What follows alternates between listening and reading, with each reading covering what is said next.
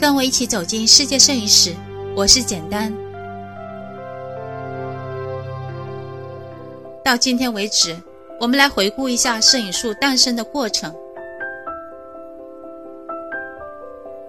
首先是墨子发现的小孔成像这个光学原理，成为后来摄影术的理论基础。后来的尼埃普斯用锡板花了八个小时，拍出了世界上第一张照片。接着，达盖尔在尼埃普斯的基础上，使用碘化银的铜板，把曝光时间缩短到半个小时。以上这两种金属板都无法复制。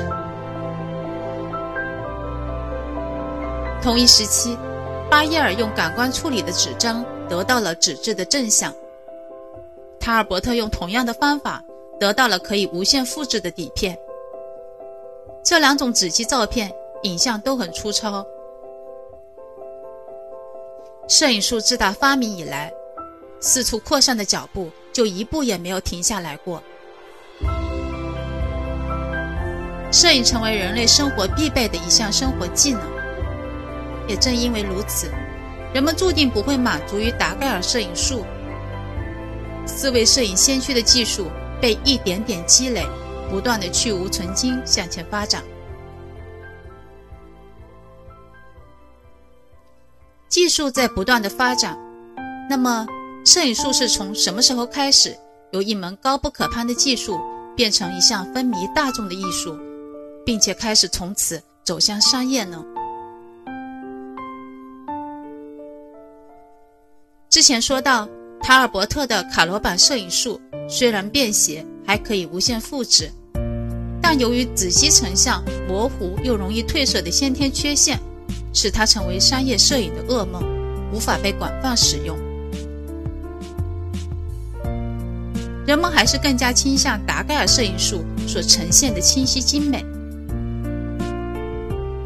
这样的情况一直持续到湿版摄影术的出现。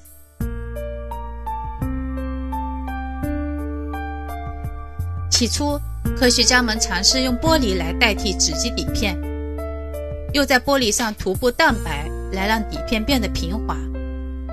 蛋白玻璃片成像清晰度高，反差也强烈，但是稳定性不高，容易变色，过程也非常复杂，而且曝光时间比达盖尔的还要长，这显然是不行的。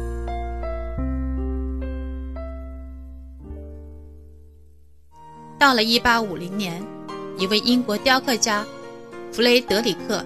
斯科特·阿切尔发明了火棉胶湿板工艺，也可以叫克罗汀湿板工艺。火棉胶是将火棉溶于酒精和乙醚之中所产生的一种胶状乳剂。这种摄影术的流程差不多是这样的：首先，用玻璃来当底片，在玻璃上涂满火棉胶。这就成了火棉胶湿板玻璃，然后再进入硝酸银，取出后在保持湿润的同时进行拍照，然后显影，然后定影，最终成像。用这种方法拍照的时候，是需要在火棉胶保持湿润的同时进行的，所以这种方法被称为湿板摄影法。也叫火棉胶摄影法，用火棉胶湿板玻璃来取代纸基作为底片，在阳光充足的时候拍照的时间只需要十五到六十秒。这样的曝光时间无疑是革命性的，画面的清晰度也得到了保证，还可以无限复制。总的来说，火棉胶的优点就是既具备达盖尔法的精细，又有着卡罗法的方便复制。但是缺点是这种摄影术有你无法想象的麻烦。它除了要带相机和三脚架，必须随身携带的还有暗房、化学药品以及其他的冲洗用具。在当时，很多摄影师去外拍的时候，都会配备助手，外拍的底片和暗板都要使用专门的马车运输。比如来到中国拍照的约翰·汤姆逊，就要用几辆马车来装运他的设备材料。除此之外，对摄影师的专业要求也是非常的高，冲洗底片的过程更是相当的繁琐。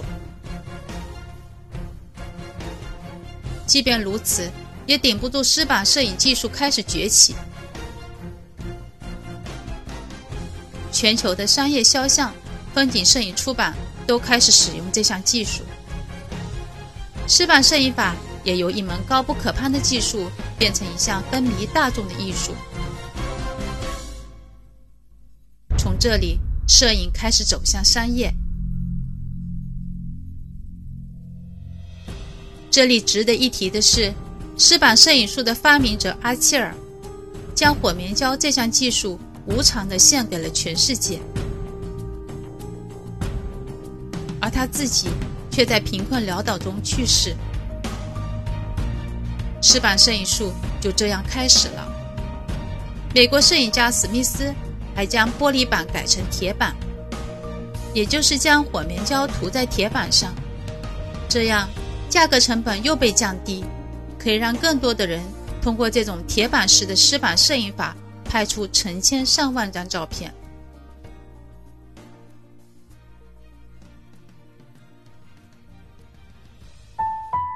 跟我一起走进世界摄影史，我是简单。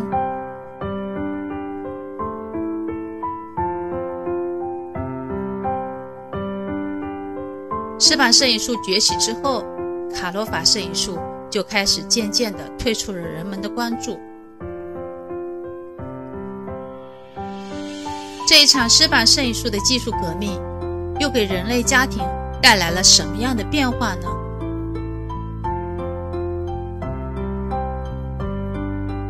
还记得我们小时候，每个家庭都有照相簿，就是从这个时候开始的。当时利用湿版摄影术。玩的最溜的，也是当时最流行的，就是1854年法国人像摄影师阿道夫·欧伦·迪斯德里发明的名片照片。阿道夫发明的照相机有好几个镜头，通过转动玻璃板，可以在大约是 A4 纸一半大小的火棉胶玻璃板上拍出八到十二个不同的姿态。人们发现。这种小型的肖像照片，用来当入场券、联络卡都是很不错的选择，既可以彰显身份，同时又很时髦。对摄影而言，身份的带入就从这个时候开始。被拍摄者往往会选择一些道具来表明自己的身份，或者所从事的职业。妈妈们带着孩子前去拍照，然后互相分享炫耀。大人们也纷纷走进照相馆，就连当时走在部队最前头、正在向战争进军的拿破仑三世，在阿道夫的照相馆前也受到吸引。他甚至叫整个大部队在街头等他，他自己则钻进照相馆中，让阿道夫为他拍摄一张名片照片。名片照片的流行一时间是风光无两，人们在节日上或者派对上互相交换自己的名片照片，这就跟我国在八十年代初期，不管是老板还是业务员，见人就发名片一样，成为一种时髦。但是，任何一种流行都不会持久，名片照片也是一样。这一次，又是什么取代了人们对于名片照片的热情度呢？这就说到立体人像的兴起。十九世纪七十年代的时候，英国人查尔斯·韦兹顿发明了立体照片。立体照片是用两个稍微错开的镜头拍摄出来两张差别很小的照片，差别很小的影像放在一起的视差。会在大脑中被重新组合起来，形成有三维纵深感的透视视觉，类似人的左右两只眼睛所看到的内容。那么这种照片是要配合立体镜来观看的。当立体人像兴起之后，还有人专门设计了一种廉价的观看器，来满足当时没有装备的普通人。当时的时尚界又开始为立体照片可以带来的感觉沉浸而疯狂。你想想看，我们现在去电影院戴个 3D 眼镜看电影，依然是很有趣的事情。戴 3D 的电影明显比不戴 3D 的要贵，而 5D 电影、VR 虚拟现实以及 AR 增强现实更是还在发展过程中，让人拭目以待。立体摄影在当时扮演的角色就类似今天的电影，它提供了一种全新的共情感知的视觉享受，也被每个家庭作为娱乐项目来消遣。在有钱人家里都摆着立体镜，有亲朋好友到家里来的时候，主人就会热情的招呼客人一起来观赏立体照片。这就跟今天喝一泡上好的茶叶似的，被认为是最热情的款待。在当年，伦敦立体照片公司的广告语甚至是“没有立体照片就没有完美的家庭”。晚清的时候，立体摄影才开始传入中国。广州、上海等租界的照相馆纷纷出售立体镜和立体照片。中国的前卫土豪们也开始拍起了立体照片。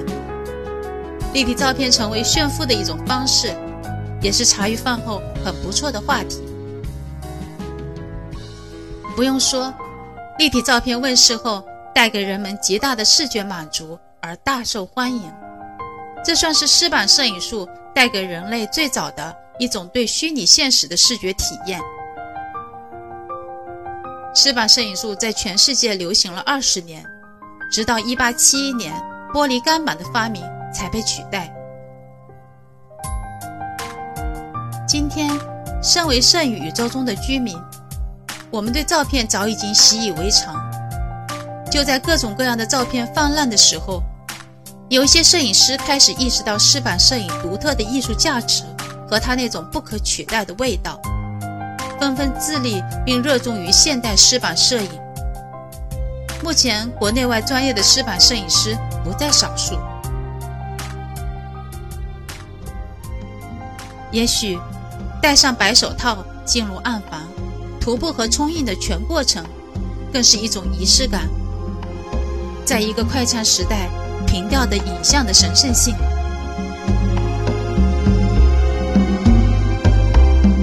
关于摄影术诞生的章节就结束了。下一个章节，我们继续湿版摄影的肖像时代。我们下期再见。